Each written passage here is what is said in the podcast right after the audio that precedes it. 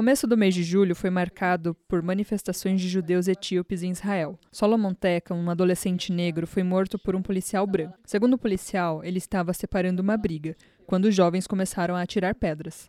Ele teria uhum. atirado no chão, mas a bala se ricocheteou e atingiu Solomon. O acontecimento gerou revolta. As manifestações aconteceram em várias cidades. Algumas delas foram violentas. O país ficou um caos. O policial pagou fiança e foi solto, o que gerou mais protestos. Você deve estar se perguntando duas coisas. Primeiro, e eu com isso? E mais, tem judeus etíopes? Esse é o podcast do Instituto Brasil-Israel que fala sobre as relações entre os dois países. Eu sou Amanda Hatzira, professora e pesquisadora de temas relacionados à cultura judaica e sociedade israelense na USP. Eu sou Anita Efraim, jornalista judia e fanática por futebol. Nossa entrevistada hoje é a Paula Fontanese, autora do trabalho Judeus da Etiópia e o Estado de Israel, reflexões sobre judaicidade e negritudes na sociedade israelense. Oi, Paula, tudo bem? Obrigada por conversar com a gente. Ai, tudo jóia, é um prazer. Paula, quem são esses judeus etíopes? Então, nunca... essa pergunta é uma pergunta muito simples e um pouco complicada, né? É, então, assim, dá para a gente pensar é, a partir do ponto de vista deles, né? Como eles se definem, e eles se definem como de, da de, parte da descendência de Salomão, né? É, a história é bem conhecida do, do encontro do rei Salomão com uma mulher, que era uma rainha, que no caso, no contexto etíope, se chama Maqueda, e ela teria se interessado por conhecer, ou tinha ouvido falar muito da sabedoria desse rei, conhecer é, o rei Salomão, né? E essa é uma história que ela se repete, tanto no, no contexto né, da, cristão, quanto no, no islâmico, como no, no, no, universo judaico. Só que no contexto etíope ela, ela é, é apresentada de uma maneira diferente, né? A partir desse encontro, é, Maqueda tem um encontro com o monoteísmo, né, de, de, Salom, de Salomão, e a partir desse momento, ela começa a se interessar pelo Deus de Salomão. Isso teria dado origem não só ao monoteísmo na Etiópia, como também à monarquia etíope, né? E a partir daí que os etíopes remontam à, à origem da, de, desse monarca, né? Que seria não seria de origem é, africana, mas seria de origem semítica, né? Porque é da, da raiz de Salomão. Então, é interessante pensar né, a maneira como essa, esse mito de origem para os Beta Israel os distancia. Beta Israel, como eles são conhecidos, é, se, se, denominam, né, se chamam, é, que é a Casa de Israel, como eles eram conhecidos na Etiópia. É, então, isso demonstra a maneira como eles não se sentiam parte do continente africano, por exemplo. E essa mesma narrativa, é, só que de uma maneira diferente, foi adotada pelo governo israelense ao longo da, da, da história, né, e por grupos é, judeus europeus, é, na hora de aceitar esse, esses que a gente conhece hoje em dia como judeus da Etiópia, é, enquanto judeus, né, só que como da parte da descendência de Dan, né, da tribo perdida de Dan. Mas nos, nas duas histórias, nas duas mitos, nos dois mitos de origem que a gente é, para os quais a gente olha, seja o mito de origem etíope, né, como eles se, se enxergam, e como o Estado de Israel é, reconhece essa origem judaica dos Beta Israel, a gente consegue ver uma desconexão, uma, uma, um distanciamento desse grupo do continente africano. Então, eles são vistos como um povo na África e não da África, né? É, é, pesquisas históricas mais recentes já têm uma outra posição a respeito disso, né? Então, não há é, embasamento histórico para se que, que, justifique, né? Que, se, que seja sólido o suficiente para justificar essa origem judaica que remonta, que não remonta nem à tribo de Dan, nem uma origem salomônica, né? É, as pesquisas mais recentes atribuem a origem desse, dos Beta Israel aos últimos 500 anos na Etiópia, como parte de um, de um desdobramento, né? De, um, de uma conversão ao, ao, ao judaísmo. Então, ele se, na, na, do ponto de vista dos historiadores, os Beta Israel são vistos como um grupo de origem é, autóctone, né? É, oriundos mesmo da, da Etiópia.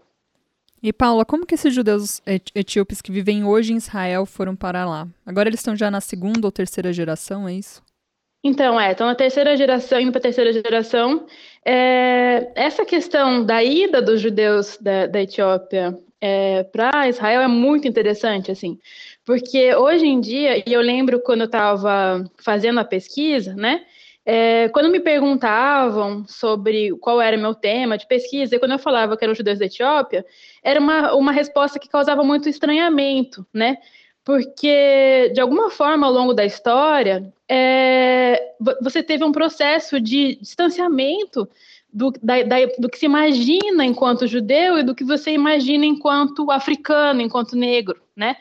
É, mas entre, assim, se a gente começa a olhar é, para a história para trás, dar uma olhada para trás, esse, essa distância não era tão grande, por exemplo, na Idade Média. Nesse período, era muito comum, né, que se esperasse encontrar grupos judeus no continente africano. Tanto é que muitas vezes é, viajantes europeus, quando iam é, se aventurar pelo continente africano, é, rabis é, Rabanim, né, no, no, hebraico correto, é, enviavam cartas para que, que, eles que fossem entregues caso eles se deparassem, trombassem com algum judeu por lá. Porque nessa época era muito comum né, a, a ideia, a concepção de que as dez tribos perdidas se encontrariam em algum lugar da África, né? Então, é, era muito comum, e mesmo assim, mesmo por, um, por uma questão da, da, maneira como o europeu olhava para o outro, para o diferente, né? Muitas vezes, quando é, em viagens, né, os europeus se deparavam com algo que parecia contradizer aquela ideia, aquela preconcepção do que se espera de um africano, né, que já era pensado como um povo selvagem, como um povo atrasado. É, quando se encontrava qualquer elemento de civilização, né, de cultura, você começava, você não compreendia, esse europeu não compreendia como poderia está acontecendo aquilo. Até porque tinha a questão da maldição de Cã, que você via o povo é, africano como um povo amaldiçoado, né? E a escravidão era justificada com base nisso. Mas, enfim, a questão é que quando você encontrava elementos que eram distoantes da imagem do que era pensado como africano, é, era muito comum que, dentro desse contexto em que se esperava encontrar o judeu no, no continente africano, se atribuir a esses grupos a identidade judaica. Isso aconteceu com diversos grupos ao longo da história, né? Então, você tinha um processo é, de alterização e de judaização do, do, do africano. O que né? é muito então, louco, né? Contexto, Pensando que o judaísmo não é uma religião proselitista, né? Então, isso é algo que me parece é. muito estranho ao judaísmo. É, mas esse processo também teve. rolou uma aculturação, né? Eles fizeram com que as pessoas, essas pessoas se desvinculassem da sua cultura para é, se assimilar à sociedade israelense Não. de então, né? É, co completamente. O que aconteceu foi que daí, quando. Então, o primeiro reconhecimento né, dos Beta Israel é, enquanto judeus se deu já na Idade Média, no século XVI, por um estudioso do Talmud, o Radbaz. E, e é, foi essa mesma, é, esse mesmo reconhecimento datado do século XVI que foi acionado por, no, no, contexto israelense na década de 70 é, pelo Ovadia Yosef para poder justificar o reconhecimento dos do judeus da Etiópia como judeus, entendeu? Então é interessante a gente ver como que foi necessário remontar a Idade Média, né? É, e nessa época, o, o estudioso do Talmud tinha identificado os Beta Israel como é, parte da tribo perdida de Dan. É interessante a gente ver como que é, era muito mais fácil você, você arrumar uma, uma conexão entre Israel e África num contexto medieval, né? Então, é, é interessante a gente pensar isso, e é, é, curioso pensar que os primeiros contatos né, que, que aconteceram entre judeus é, europeus e os, os beta Israel, no contexto etíope, eram ao mesmo tempo é, um encontro de reconhecimento, de pensar, nossa, é, eles têm traços, eles têm certas cerimônias, né? Até porque eles seguiam, por exemplo, uh, literalmente as leis da, da Torá no que diz respeito à pureza ritual. Então, tinha toda aquela questão do resguardo da mulher durante o período menstrual. Então, todos os rituais né, que eram, tinham sido prescritos para o povo de Israel na antiguidade, eles seguiam até até, até serem encontrados, e encontrados não, eles estavam vivendo lá, né? Mas até serem, é, tiverem, até terem o encontro né, o, com, com o judeu europeu. E ao mesmo tempo que havia esse reconhecimento pessoal, nossa, eles fazem parte né, desse, desse, desse mesmo, é, é, dessa mesma cultura, dessa mesma religião, essas mesmas práticas, tinha um processo também de é, a adaptação né, a, a, ao judaísmo normativo da época, por uhum. exemplo. Então, eles foram meio que educados, né? A, a, inserir, a mudar a maneira de ser deles e a se adaptarem ao que era visto como a regra agora já no, no no continente, no, na Europa, né? Uhum. E, Paula, como é que foi para eles se, serem enquadrados na lei do retorno, para eles efetivamente poderem morar em Israel depois da criação do Estado? Teve alguma dificuldade, uma resistência então, nesse processo? É, então, é, o reconhecimento deles enquanto judeus, né, pelo Ovadia Yosef na, é, em 72, 73, se deu sem, sem, sem grandes problemas, assim, tinham polêmicas a respeito dessa origem, né, é, mas até então não havia nenhum tipo de iniciativa de imigração do, dos Beta Israel para Israel, entendeu? Então era, era, um reconhecimento, mas ao mesmo tempo não tinha um, um impacto, né? Não era algo que tivesse algum tipo de mudança no, no, no, na, né, nessa relação entre é, Etiópia e Israel. O que mudou foi quando, é, em 75, eles passaram a ter direito à lei do retorno, né? E ainda assim, não houve uma mudança imediata. O que aconteceu foi que, é, mesmo havendo essa mudança, né, mesmo eles, eles tendo sido incluídos nessa possibilidade, nesse reconhecimento enquanto judeus e, e, e com direito a fazer a aliar, é, isso não foi automaticamente é, transformado em imigração, né? É, por vários fatores, por vários motivos. E o que aconteceu foi que a imigração de fato dos Beta Israel para Israel foi muito motivada, fomentada por iniciativas de judeus é, e de organizações é, judaicas da América do Norte, do Canadá e dos Estados Unidos, né? É, foram eles que fizeram pressão para que o Estado, é, de fato, fizesse algo em prol dos Beta Israel. E é interessante a gente pensar o contexto, né? Então, é, isso era a década de 70, era após a guerra civil na, na, na Etiópia, né, que tinha deposto o imperador, e, e, a situação era muito complexa e muito difícil no, na, na, Etiópia nesse, nesse momento. É, passavam por um momento de fome, de incerteza, de crise a vida né, dos etíopes estava em perigo, e nesse contexto, é, o, esse grupo que já era conhecido, né, é, já tinha tido algumas aproximações com relação aos Beta Israel, até da, da, agência judaica na década de 50, né? Mas que eram todas feitas lá na Etiópia e não não, é, não tinha nenhuma iniciativa de levá-los até Israel, por exemplo, né? até porque o Estado de Israel naquela época, na década de 50, era muito recente. Mas quando a, o contexto etíope começou a ficar é, mais perigoso, vamos assim dizer, quando a situação política né, e, e a crise começou a atingir de maneira mais forte a Etiópia, os grupos que já eram pró-imigração né, dos Beta Israel para Israel, dos judeus da Etiópia para Israel, é, ganharam ainda mais força. Né? E nesse, nesse momento, inclusive, acusações de racismo foram, foram responsáveis por é, pressionar uh, uma ação mesmo do, do governo israelense para que, que, que, desse início a uma imigração do, dos judeus da Etiópia. Né? Então, foi todo um contexto político é, que favoreceu né, essa, essa imigração, que não era, né, a princípio, algo desejável, algo assim é, os etíopes eles eram vistos como um grupo fraco, né, é, que não ia contribuir na formação da sociedade israelense. Essa era a visão, né, no período, na época. E foi com esse tipo de olhar que eles foram levados até Israel. E na época já eram pensados como um problema social em potencial, né?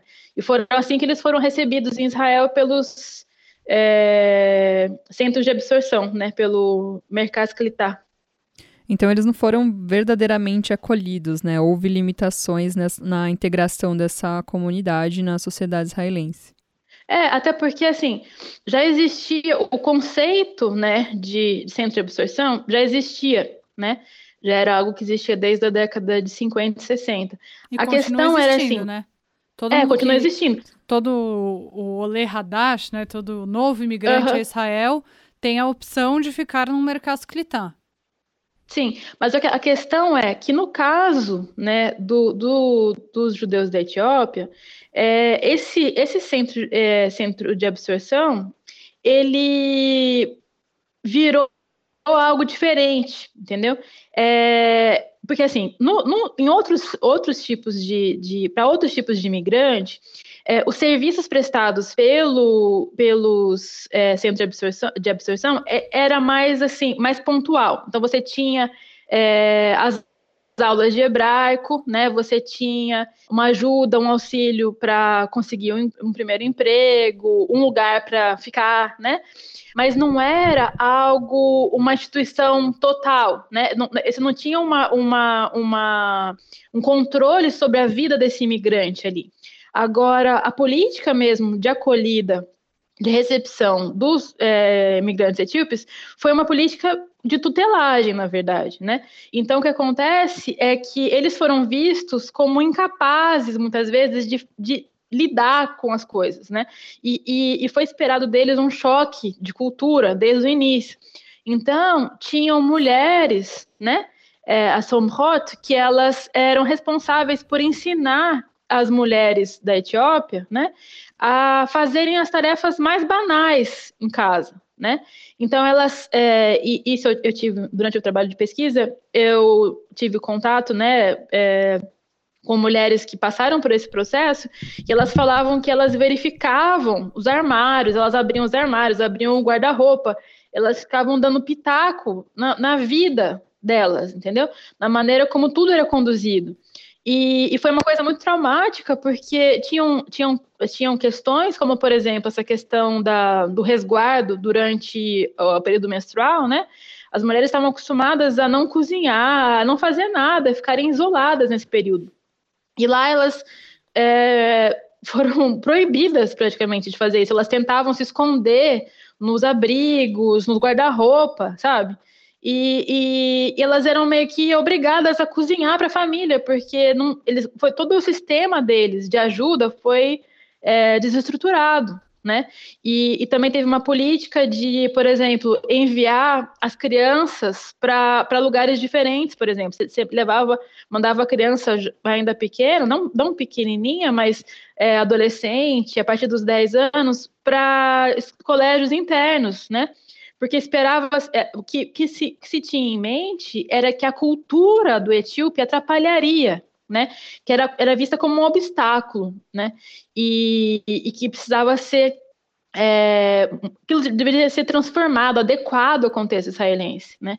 E, e é interessante a gente ver a maneira como, é, quando a gente olha, né, para para a imigração dos judeus da Etiópia, a gente consegue se deparar com dois conceitos é, muito diferentes de cultura, duas maneiras muito diferentes do que o Estado encara a cultura e a sociedade israelense em, em, em momentos diferentes. Por exemplo, é, no momento da, da, imigração etíope, a cultura do etíope ela é vista de uma maneira mais dinâmica, né? Ela é vista como algo que pode ser mudado, algo que pode ser deixado para trás, algo que deve ser deixado para trás.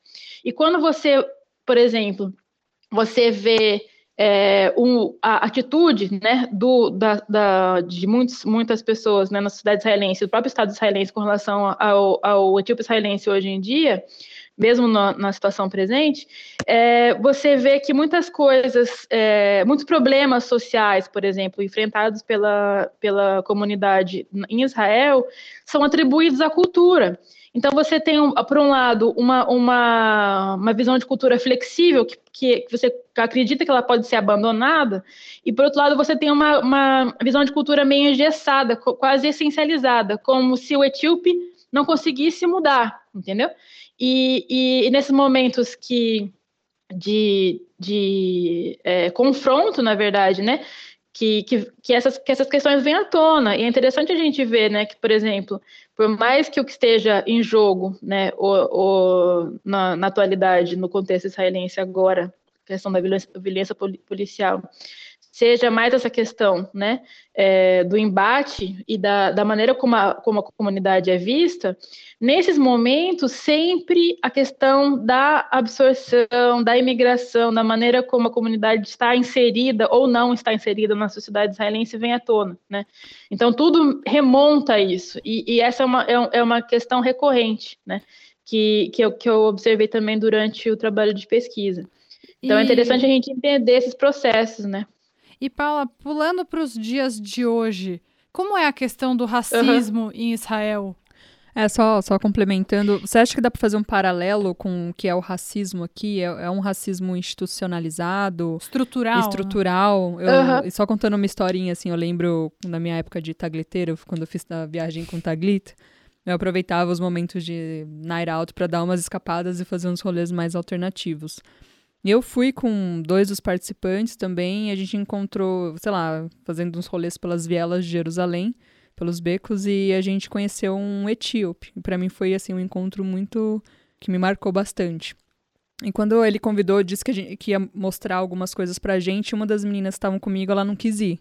E rolou um super constrangimento, porque a gente claramente percebeu que ela não quis ir. E ele falou, a gente se desculpou e ele disse: não, eu tô acostumado. As pessoas. Eu sou negro e as pessoas têm medo. Então. É, é claro que deve ser muito diferente. A história do racismo aqui ah, é sim, uma e a história do racismo lá é outra. Mas essa história do menino baleado me lembrou muito coisas sim. que acontecem no Brasil é, rotineiramente, né? A gente até separou um dado aqui que em 2017 o índice era de uma morte de jovem negro a cada 23 minutos aqui no Brasil. Hum, é, tem como fazer um paralelo, Paula, em relação ao que acontece aqui, desse racismo estrutural, com o que acontece lá? É, também dando a minha contribuição do que eu estudei quando morei em Israel, é que uhum. eles são muito marginalizados. A periferia de Tel Aviv é onde vivem uhum, esses judeus sim. etíopes. É, tem alguma similaridade para a gente entender, para ficar mais palpável para a gente a situação deles? Uhum. Então, é, eu acho que, por exemplo, a gente não tem como pensar isso, né? Sem pensar a maneira como é, a comunidade etíope está distribuída em Israel, por exemplo, né? É, em, em, quais cidades eles se concentram, né? E em quais bairros dentro dessas cidades, né? Então, porque isso já mostra um pouco, da, já, já dá um pouco do diagnóstico que para a gente compreender as questões sociais e as questões é, é, de discriminação mesmo e de, de marginalização que, que a comunidade etíope enfrenta em Israel. Né? Então, uma das coisas é exatamente isso, assim, é, a maneira como os, os imigrantes etíopes foram alocados, né, em Israel, então eles acabaram se concentrando na região sul de Israel, né, então, para quem não sabe, tem uma, tem uma diferença bem grande em Israel, dá para dividir Israel entre norte e sul, né? E a parte sul de Israel é a parte mais onde você concentra, né? É, você, tem, você, tem uma, você tem cidades com menos infraestrutura, o índice de desemprego é muito mais elevado, né? Então, a qualidade do ensino nessa, nessa região em geral, né? Também é inferior, né? E isso dentro de bairros ainda mais é, desfavorecidos, mais periféricos, dentro dessas cidades, é ali que você encontra as comunidades etíopes, né? Então, assim, é, quando eu estava fazendo a pesquisa, eu morava em Beersheba, né? Que fica na, no sul de Israel, fica 40 quilômetros da, da faixa de Gaza. Então a gente estava na, na faixa ainda de, de a gente era alcançado pelos, pelos foguetes. E ali é muito fácil de você ver onde vivem os, os etíopes, né? E se assemelham muito, por exemplo, à, nossa experiência brasileira com a CDHUs, né? Então, são, são é, conjuntos habitacionais, são apartamentos, são prédios, onde você tem uma, uma, uma quantidade grande né, de, de etíopes morando, né? E era muito interessante porque, na época, estava... É, morava perto da universidade, e na minha, assim, fora o momento que eu fazia pesquisa, eu fazia pesquisa dentro de uma ONG, é, eu não, não, não tinha nenhum encontro com etíopes, porque na universidade Ben Gurion, que fica lá em Beersheba, você era um, era um índice baixíssimo, você não via né, a presença etíope dentro da universidade. Eu não via a presença etíope dentro, no bairro onde eu andava. Entende? E daí, à medida que eu ia me distanciando da universidade e do centro, eu ia encontrando a comunidade, né? Então, era, era uma discrepância muito grande. E você vê como que muitas vezes os, os universos não se conversam, né? Então, mesmo, sei lá, mesmo é, a vida noturna perto da, perto da universidade, era só universitário que entrava. Então, você já não, não convivia, né? com o etíope, por exemplo. Então, muitos dos, das pessoas que eu conhecia na universidade, me, me, eu conversava com eles sobre isso, sobre a maneira como eles tinham tido contato com etíopes, e era basicamente no exército que eles tinham tido contato, né? E de uma maneira meio superficial. E um pouco dessa, dessa realidade é justamente pela maneira como, assim, é, como a política foi, foi aplicada para esses é, para esse grupo, para os judeus da Etiópia. Então, tiveram iniciativas, por exemplo, de incentivo, por exemplo, na aquisição de casa própria, né? Para esses imigrantes recém-chegados, para os Olim Hadashim.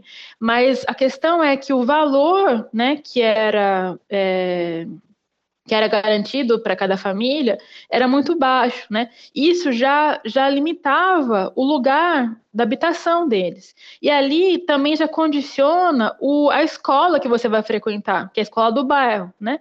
Então a gente tem um índice é, bem mais baixo de aprovação dos, dos etíopes israelenses no, no exame de Bagrut, que é o, quando você termina o ensino médio, né?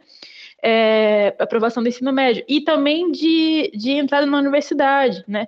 Então, assim, é, e o índice de pobreza na, na comunidade etíope é, é, muito alto, assim, em comparação com a, proporcionalmente, né?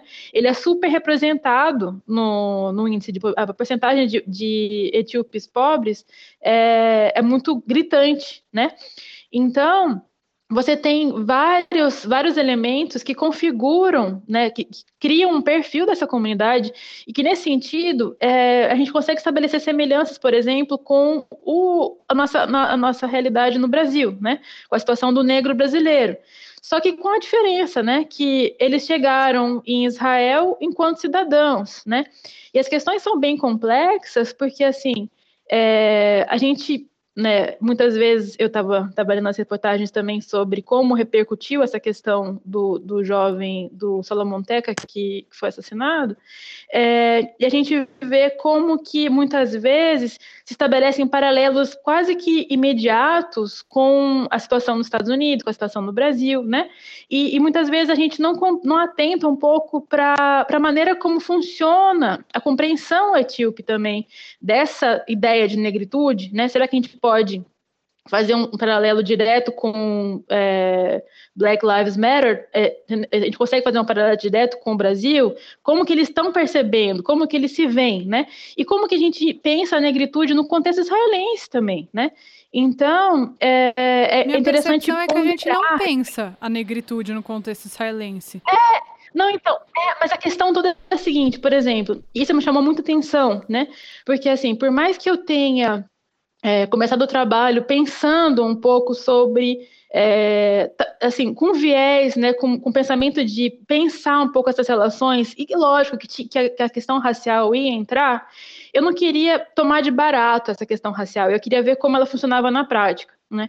E isso me permitiu compreender a, a, a, maneira como essa questão se funciona também no contexto israelense, de uma maneira não achatar a análise, por exemplo, a gente pensar que né, é negritude é negritude, e é tudo igual, né?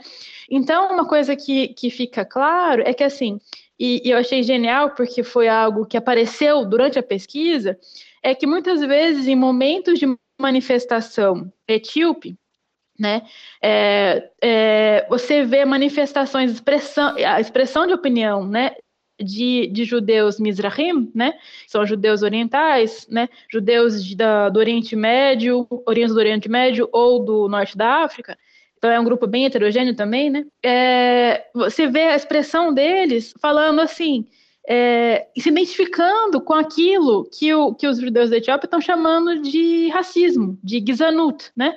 Então, assim, você vê, e é interessante a gente observar a maneira como o conceito de racismo em Israel passou por uma transformação gritante no, nas últimas décadas, né? Então, é, enquanto no início, né, no, logo que, que, o Estado de Israel foi criado, você é, é era tabu falar em racismo, né?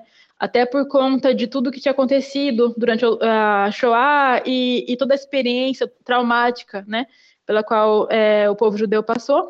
E, e depois disso, por conta da, da, da, declaração da, da ONU, né, que fazia uma associação direta entre sionismo e racismo, com base na experiência dos palestinos, da relação entre palestinos e israelenses, né, que foi traumática também para Israel. E a partir da década de 80, você começa a.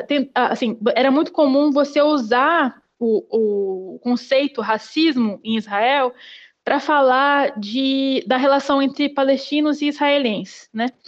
A gente tem a experiência, por exemplo, do, dos Panteras Negras, né? É, do, dos judeus da, é, Mizrahim, dos é, os Pantera Shorim, na década de 70, eles se associaram, eles criaram um paralelo né, com a experiência do, do dos norte-americanos né, é, durante a luta pelos, pelos direitos civis no, nos Estados Unidos. Então a gente vê assim que é, essa a, concepção do racismo, né, o que antes era tabu, passou a ser utilizada para se referir a relações e a discriminações entre grupos judeus, né?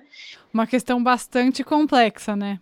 Uhum. Sim, Paula, você trouxe informações que eu tenho certeza que a maioria dos ouvintes talvez não conhecesse. Essa questão das categorias, eu mesma não sabia que era assim tão, é, uhum. tão específica e definida na sociedade israelense. A gente queria agradecer muito a sua participação nesse episódio do podcast e Obrigada. dizer que você é sempre bem-vinda. Obrigada, foi um prazer, agradeço bastante o convite e o convite do Ibe, do Daniel, e eu acho que é super relevante, estava dando uma, uma, uma ouvida no, nos episódios, fiquei super empolgada, achei super legal. Muito obrigada, viu, Paulo? Até uma próxima. Obrigada, tchau, tchau. Até. Bom, no IB Indica de hoje a gente vai falar sobre uma série da Netflix que não tem a ver com o judaísmo e com os judeus etíopes, mas com racismo no geral. É a série Os Olhos que Condenam, é uma história de 1989 em que uma mulher de 28 anos foi estuprada no Central Park enquanto ela corria e nesse mesmo dia alguns jovens negros se encontravam aí num lugar perto como plateia de uma briga que acontecia entre dois homens. E cinco desses rapazes que tinham entre 16, 13 e 16 anos foram pegos e acusados de cometer o crime que eles não cometeram. É, isso também fala muito sobre um contexto racista em que você procura um culpado e esse culpado é muitas vezes de uma minoria excluída e também me remete muito à história que a Amanda contou durante o podcast sobre, enfim, esse Chup que ela conheceu e que de cara uma menina ficou assustada em ir para algum lugar com ele. Eu acho que o racismo estrutural o primeiro passo é a gente admitir que, como branco, a gente, 99,9% das vezes, a gente é racista. A gente cresceu tendo medo dos negros e culpando os negros pelo medo que a gente sente da violência, especialmente em grandes metrópoles.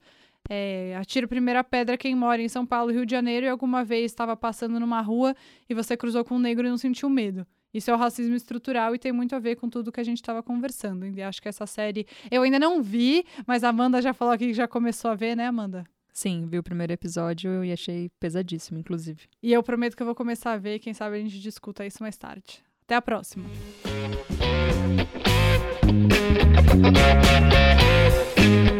Música